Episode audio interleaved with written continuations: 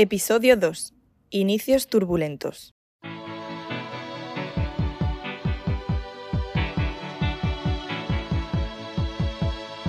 Llega el efecto 2000 y el nuevo siglo cae en un momento inmejorable para el baloncesto español. La ACB es ya la Liga Nacional de Baloncesto más poderosa de Europa, y de los 15 millones y medio de pesetas presupuestadas para su primera temporada gracias al patrocinio de Nutrexpa, se pasa a los 18 millones anuales que pagará Canal Plus a partir del año 99. Y esto solo en conceptos televisivos.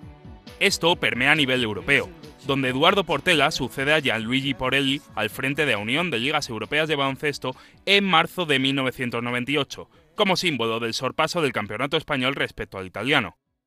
La ACB se convierte así en el principado adalid de una revolución que está a punto de estallar. Javier Gancedo, periodista en los medios oficiales de la Euroliga desde 2003. Digamos, la, la iniciativa de crear la Euroliga como competición privada de clubes es de la Liga ACB y luego se suman otros, otra serie de clubes y es lógico que alguien de la ACB, eh, de hecho la primera estructura de Euroliga es 100% gente de ACB, tanto el director de estadísticas como la directora de eventos, como la directora de finanzas, como todo el mundo que vino eh, al principio a, crear la Euroliga eran todos ACB. Era lógico que quien había encabezado el movimiento, que quien, tenía la liga más potente de Europa fuera quien asumiese la responsabilidad de llevar para adelante el proyecto ¿no? de, Euroliga. Jordi Bertomeu, entonces vicepresidente de la ACB y gran protagonista de su nacimiento y prosperidad, se toma sacar adelante a Nueva Euroliga como reto personal cuando ve que las cosas avanzan. Y digo nueva porque la Euroliga ya existía desde 1996, y de hecho era la máxima competición a nivel de clubes de Europa. La que organizaba la FIBA, vaya, pero inexplicablemente la Federación Internacional nunca registró el nombre a efectos legales, por lo que Bertomeu y su equipo simplemente lo tomaron en propiedad para bautizar su competición. El proyecto ya contaba con el apoyo de transatlánticos como Real Madrid, Barcelona, Olympiacos, Zalgiris o Benetton de Treviso. Pero lanzar una liga de cero, más cuando se intenta romper con un poder establecido durante cinco décadas, no es algo que afrontar a la ligera. Como ya sucedió con la CB, resultaba indispensable encontrar apoyos económicos para dar el paso definitivo. Y, de nuevo, la solución iba a encontrarse en España. Telefónica. ¿Quién si no? Telefónica Media impulsaría los primeros pasos de la competición a razón de 35 millones de dólares anuales durante cinco años.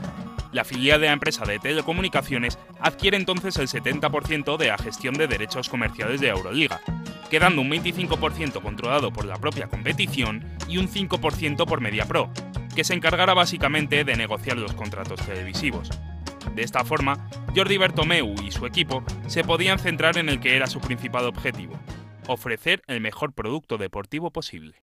Hasta ese momento, la FIBA se había mostrado más bien impasible, pero la firma del contrato dispara los nervios de su cúpula directiva, que aprieta el botón del pánico para poner en marcha todas las herramientas institucionales y mediáticas de las que goza, y así frenar a los clubes de Euroliga. Jordi Bertomeu, expresidente de la Euroliga. Porque hubo evidentemente la reacción de FIBA, que fue muy, muy fuerte. Hubo una reacción también política muy, muy fuerte, porque yo creo que no tanto por la preocupación que el baloncesto pudiera provocar a nivel europeo, como la posibilidad eh, de que otros deportes, sobre todo fútbol, sigue el mismo modelo. Yo creo que hay que ser honestos y, pensar que, que, nosotros no éramos tan importantes como, como para justificar aquella reacción desmedida. Bueno, yo creo desmedida, pero yo me pasé meses yendo de, de, despachos de ministros de uno a otro por toda Europa. Pasan los meses y cada vez es más evidente que no existe inconveniente legal para la creación de una nueva competición de máximo nivel continental. Y así, la temporada 2000-2001 del baloncesto europeo arrancará con dos carreras paralelas para coronarse rey de Europa, la de la recién nacida Euroliga y la de Asupro League, nombre escogido por la FIBA para rebautizar su competición. Panathinaikos, Efes, Chesca y Maccabi, en parte por las disputas que tienen con algunos de los clubes de Euroliga y en parte por el vértigo que da salir de la zona de confort, deciden quedarse del lado de la FIBA, por lo que los gigantes del viejo continente quedan más o menos repartidos entre ambos torneos. 24 equipos divididos en 4 grupos de 6 conformarán la primera Euroliga de la historia, y 20 conjuntos separados en dos grupos harán lo propio con la otra Copa de Europa. Deportivamente, ambas darán el nivel esperado, proclamando campeones a Kinder Bolonia y a Maccabi de Tel Aviv, respectivamente. La fiesta boloñesa y la invasión de campo, ese magnífico título para la Kinder de Bolonia. גביע אירופה של מכבי תל אביב, מדינה עם גביע. No obstante, lo que desde fuera parecía insostenible también lo resulta ser desde dentro. No tardó en llegar el descenso de asistencia a los pabellones, las amenazas de las televisiones descontentas por la división y las dudas de los patrocinadores. Tesitura de la cual la Euroliga salía mejor parada gracias al apoyo incondicional de sus clubes propietarios y la estabilidad que eso otorgaba el contrato con Telefónica. Escenario que desemboca en junio de 2001, cuando la FIBA entrega las armas de forma unilateral. Fijaros que al final de la primera temporada, a mí la FIBA me llama, me, hace ir a un hotel al aeropuerto de Múnich, me hace reunir con los equipos que se habían quedado en FIBA. ¿Os acordáis que en aquella época mmm, equipos que hoy están en Euroliga, como Maccabi, CSK, Panathinaikos, eh, Ulker, eh, EFES, estos se habían quedado en FIBA, ¿no? Pues eh, mmm, me hace reunirme con estos equipos y de alguna manera me los traspasa, ¿no? Me dice, mira, aquí los tienes, eh, nosotros ya no continuamos, ¿no? A prisa, porque no le queda otra, la Euroliga configura una competición de 32 equipos de hasta 16 países diferentes. Un peaje obligatorio para sentar la competición, pero que no tiene recorrido más allá de aquella temporada por lo inviable del reparto de ingresos. Algo a destacar de este pequeño experimento es que 21 de esos clubes participan en la Euroliga por invitación, descubriendo ya desde el principio el enfoque que la competición tendrá con respecto a los equipos que la conforman año a año.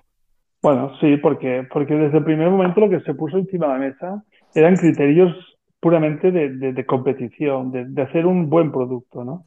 No era un criterio de que hay que poner contentos a la Federación de Bulgaria y tiene que tener un equipo, que es un poco el principio de, federativo, y que es un principio que es lógico. Ellos tienen que garantizar que todo el mundo tenga acceso.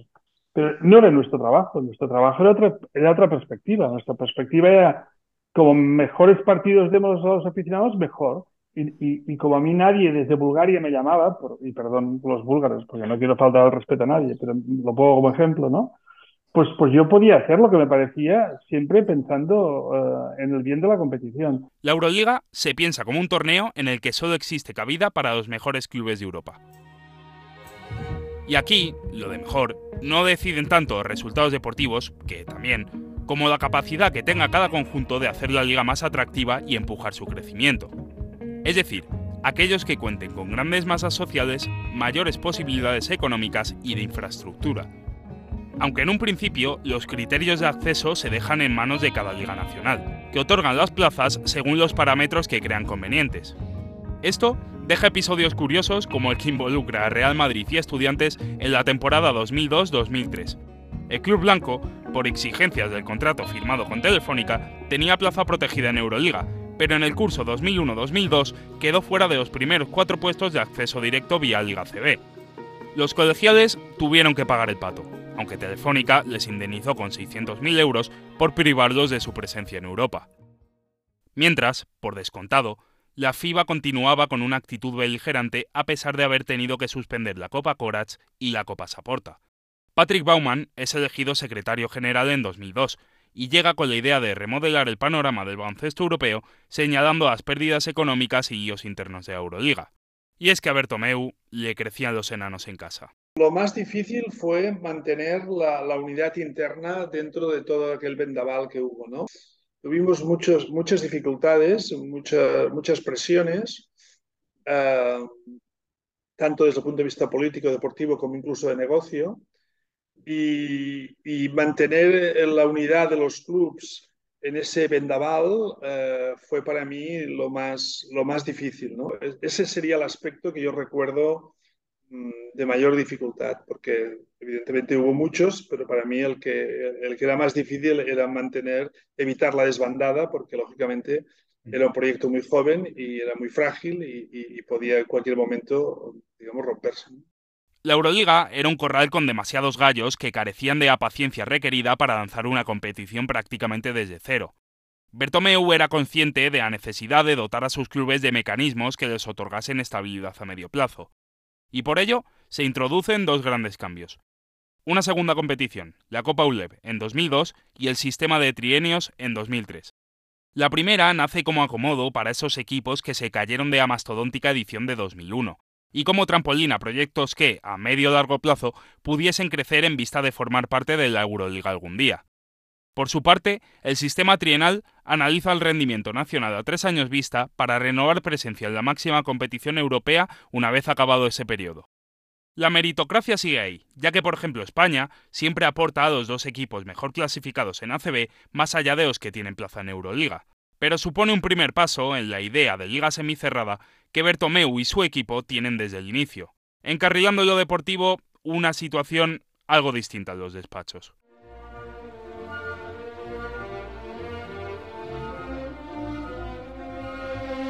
En principio, el acuerdo con Telefónica debería de ser una balsa de aceite para un proyecto que ya tenía demasiados quebraderos de cabeza. Y en parte así fue. Pero con matices. Empezando por los primeros meses tras la firma.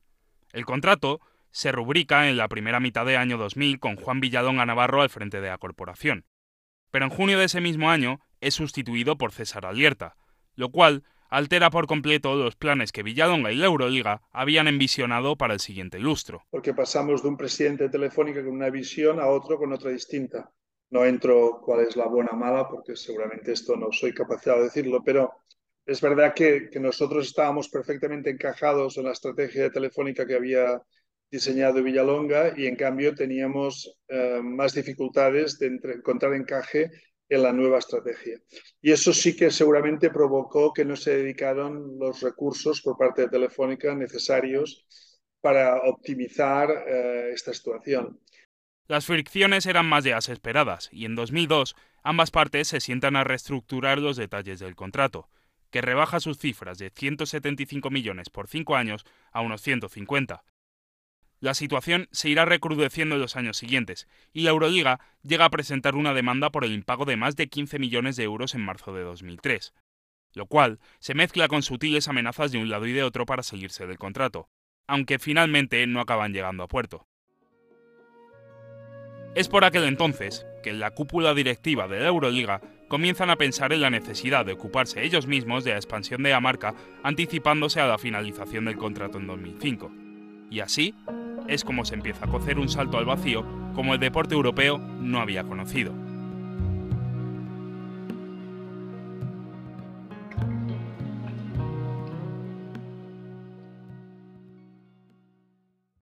La segunda y la tercera intervenciones de Jordi Bertomeu pertenecen a una entrevista concedida al canal de YouTube de Sergio Vegas en noviembre de 2022.